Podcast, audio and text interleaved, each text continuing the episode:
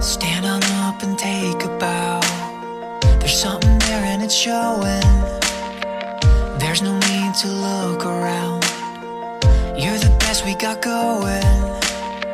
Good morning and hello everybody. Welcome back to American English Express. I'm your host Oliver. 各位好，欢迎搭乘美语早班车。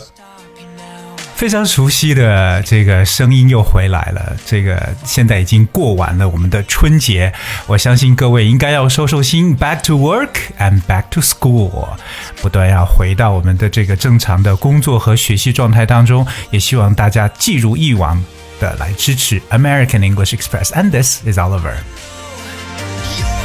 今天跟大家来去，首先推荐的一首歌就是我的开场歌曲，就是来自 Owl City 猫头鹰之城的。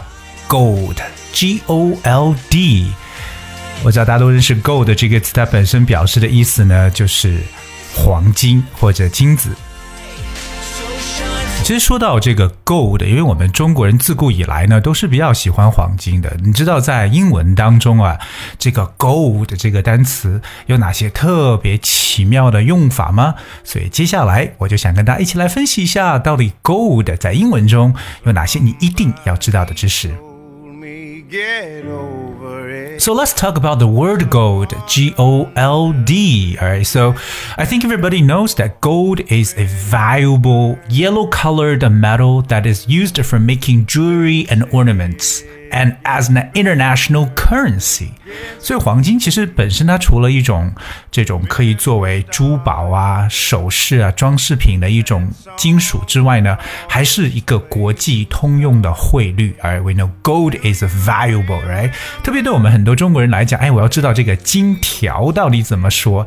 你会想想金条怎么讲吗？你会不会把它理解为，嗯，金条会不会叫 gold bar？B A R 本身有长条状的意思，可是我们比较正式的一种说法，在英文中说金条啊或者银条啊，都喜欢用的一个词叫 bullion，bullion，B U L L I O N。所以如果你想表达金条的话，就可以说 gold bullion，gold bullion，哎，这是大家一定要去知道的一个说法。当然，gold 在口语当中有一些非常地道的表达。我们来看一下它在口语中怎么可以使用 gold 这个词。Alright, so the first expression that I would like to talk about is called a heart of gold. A heart of gold，一个黄金般的心是什么呢？A heart of gold.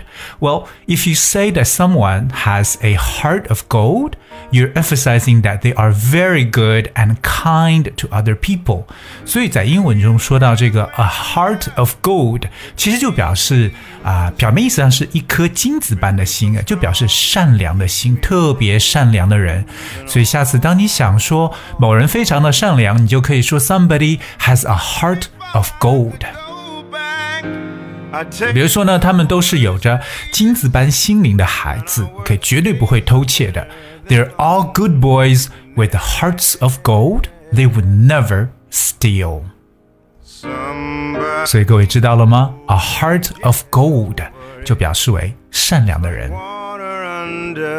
Coming up, the next one is called as good as gold. As good as gold. As good as 就感觉是像什么样好？什么叫黄金一样的好呢？在英语当中的一个比较常用的 idiom。So as good as gold basically means someone who is very obedient and well behaved。它比较描述说一些比较喜欢听话的、行为举止良好的人，我们就叫做 as good as gold。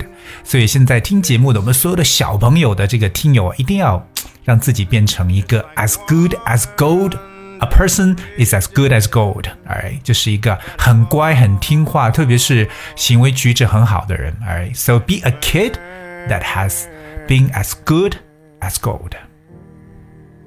那第三个我们说到的这个人呢，嗯，应该说是社会中的一种现象，叫做 a gold digger。A gold digger，digger 就是 D I G G E R，digger，digger 来自于 dig，D I G。我们知道 dig 表示挖掘的一层意思。什么叫做挖黄金的人？A gold digger，OK，、okay, 这形容什么人呢？So a gold digger is a person who has a relationship with someone who's rich in order to get money or expensive things from them。Alright，这就是一个傍大款的人，对不对？呃，接近有钱人去获得一些利益的人，就可以叫 a gold digger。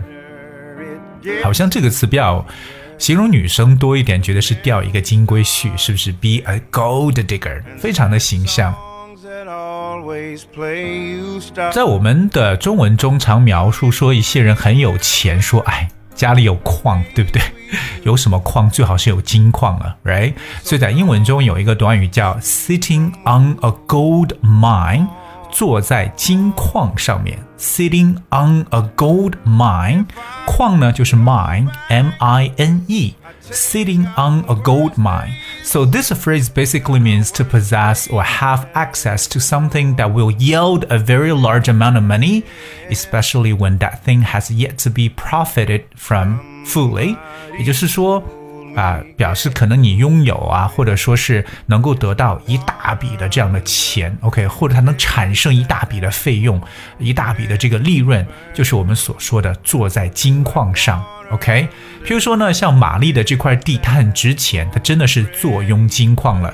So Mary's land is valuable. She's sitting on a gold mine. 所以，当你如果说有一大笔财富，或者说即将能够产生一大笔财富的这种状况呢，就可以描述 sitting on a gold mine，坐在金矿上。那英文当中怎么说一个人发财了呢？嗯，其实与黄金也扯上了关系，因为我们也说过，黄金就代表为一种国际的货币了，international currency。在英文中说发财了，可以说 strike gold 啊，这是挖到黄金了。strike s t r i k e strike strike 有攻打、攻击的意思，but strike gold means to be very successful in undertaking or enterprise，可以表示呢，就在自己做的一个事情当中啊，非常非常的成功。尤其呢，可能是当你去运营一个企业啊，或者说是一个生意的时候，then you might strike gold。 比如说呢，啊，他父亲在三十多岁时候投资了能源部门，而且呢发财了。His father struck gold investing in the energy sector in his early 30s. So we talk about strike gold. 其实它是不是就相当于我们在英文中所说的 make fortune? If you make a fortune，也就表示你获得了一大笔财富。 在英文中，我们也常常提及到一个短语，叫做“嗯，发光的不一定是金子”，对不对？当然，意思是就表示不要被表面的现象所蒙蔽。All that glitters is not gold. All that glitters is not gold。这里边我们说到黄金会闪，那这个闪呢，我们用的是什么词？尽管大家在儿歌当中说一闪一闪亮晶晶啊，用 twinkle twinkle little star，but here we use the word glitter，g l i t t e r glitter。So all that glitters is not gold。嗯。 course，闪光的东西呢不一定是黄金。This is a proverb. It means not trust everything you see, because gold is a precious metal and is rare. 当然，黄金本身就是比较罕见的一种金属了。But you know, however, there are other metals which are widely sold in the market, which look like gold. 当然，我们知道有一些看上去像黄金，但实际并不是黄金的。So the phrase also means do not do not be deceived by looks because a person may look innocent but they're not，就表示什么？就是意味着不要被外表所欺骗，因为有些人可能看起来很无辜，但他们并不是这样子。所以我们说这个 all that glitters is not gold，其实更多想表现出来的就是千万不要被这种表面的现象所蒙蔽而已。And that's how we say that. 今天 Oliver 跟大家分享了很多和黄金 gold 相关的一些说法，不知道各位有没有记住？希望大家能够多多的用起来，because the more you use English, the better it will be。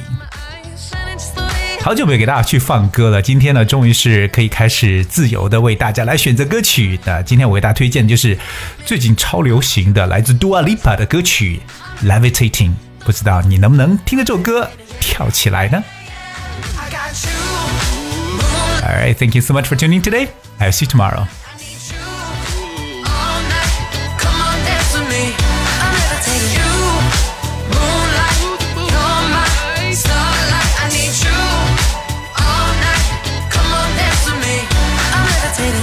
I'm one of the greatest, ain't no debating on it. I'm still levitated, I'm heavily medicated. Ironic, I gave him love and they end up hating on me.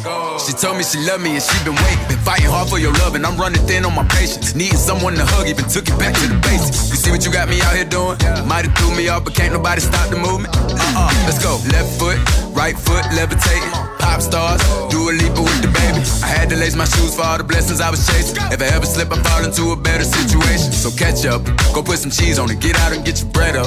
They always leave when you fall, but you run together. Weight of the world on my shoulders, I kept my head up. Now, baby, stand up. Cause, girl, you.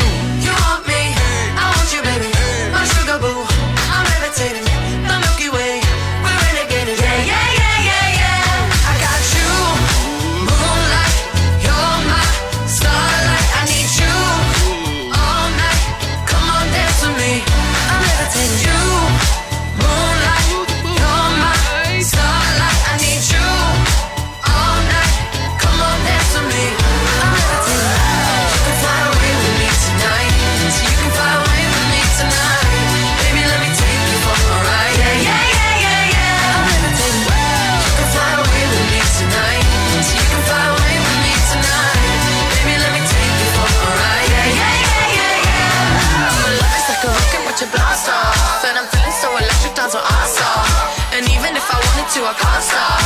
Yeah, yeah, yeah, yeah, yeah. My love is like a rocket your blast off, and I'm feeling so electric, down my ass off. And even if I wanted to, I can't stop. Yeah, yeah, yeah, yeah, yeah. You want me, I want you, baby. My sugar boo, I'm levitating. The Milky Way, we're renegading. I got you, moonlight. You're my starlight. I need you all